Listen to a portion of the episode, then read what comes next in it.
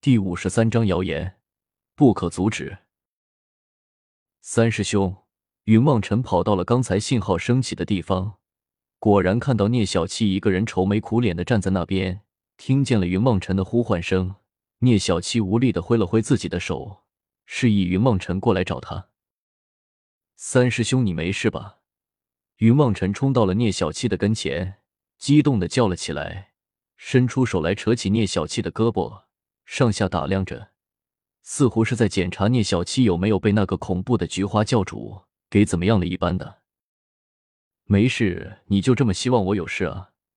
聂小七没好气的白了云梦辰一眼，忽然开口骂道：“你怎么搞的？追了七天才追上我？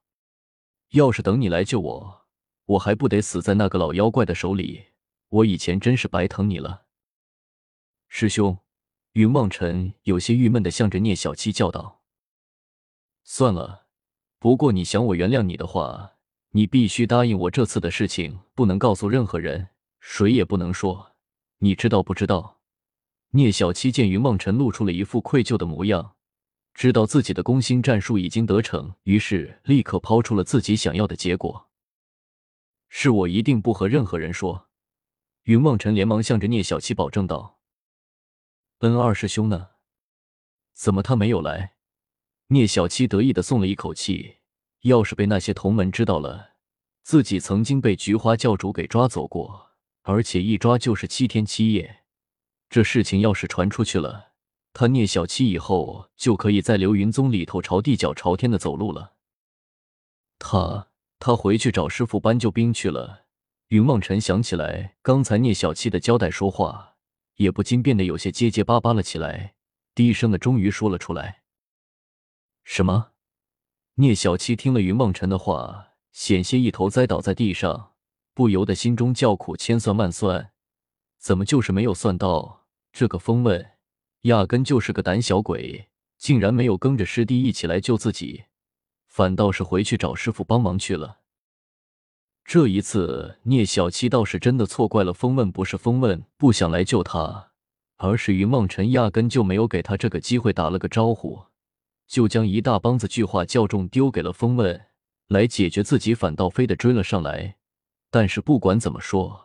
风问回到了流云宗，依照他那个流云宗第一八卦，抿嘴的势头，只怕添油加醋的，已经将菊花教主掳走聂小七的事情传得沸沸扬扬的了。聂小七颓然的坐在了地上，独自愣了半天，终于向着云梦辰说道：“师弟，我们后会无期了。师兄，我必须得跑路了。流云宗是不能再回去了，回去了，只怕我就没脸见人了。”师兄，你一路保重。云梦辰紧紧地握着聂小七的手，一脸诚恳和动情的说道：“你，你怎么这么没有人性？你就不能劝劝我？”聂小七险些便要吐出一口血来，不可思议的望着云梦辰，开口道：“师弟啊，你这才下山几天，哪怎么就学成了这个样子？想当年你是多么善良、多么淳朴的一个孩子。”师兄，刘云宗你回不去了。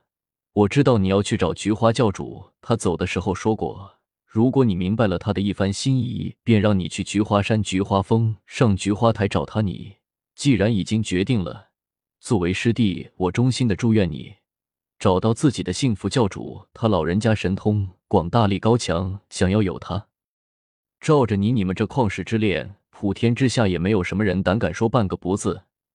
云梦辰一脸无辜的望着聂小七，开口向着聂小七沉痛的说道：“你。”聂小七指着云梦辰，半天也说不出一句话来。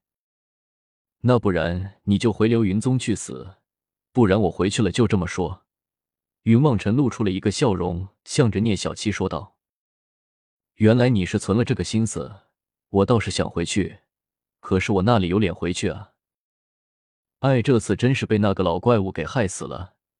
聂小七无比郁闷的，又在心中诅咒起了菊花教主起来。呵呵，怎么可能有本姑娘在？一定包你没事。古月的声音忽然自琳琅剑上传了出来，吓得聂小七一屁股坐倒在了地上。谁？什么人在说话？聂小七紧张的四下打量着，却怎么也找不到。声音是从那里传过来的。低头一看，却见一团光芒自云望尘手中的长剑散了出来，紧接着，一个美女便站在了自己的面前。你，聂小七一下子变得脑子有些不灵光了起来。古月的确是天人之姿，直看的聂小七是目瞪口呆，说话都结结巴巴了起来。看什么看？再看，小心姑奶奶把你的眼珠子挖出来！古月做事向着聂小七骂道。聂小七一下只觉得自己的脑子有点短路，这个女子倒是美女，怎么说起话来便如一个女流氓一般的，实在是太不可思议了。我来帮你，你好歹先说声谢谢吧。古月望着聂小七开口笑道：“是是，谢谢姑娘，谢谢。”聂小七连忙点头说道：“你干什么出来？”云望尘有些郁闷的向着古月望了过去，说道。我是看你三师兄可怜你，想想以我这么好的人品，怎么可能看着他这样的好人受伤害呢？古月一本正经的向着云望尘开口说道：“我。”云望尘看着古月那一副悲天悯人的模样，心中忍不住为了自己那可怜的三师兄祈祷了起来。还没有请教这位姑娘芳名，聂小七已经完全被古月的外表所蒙蔽了，在他的眼中，如此美丽的女子。怎么可能像是云望尘所表现出来那般的凶残呢？我叫做古月。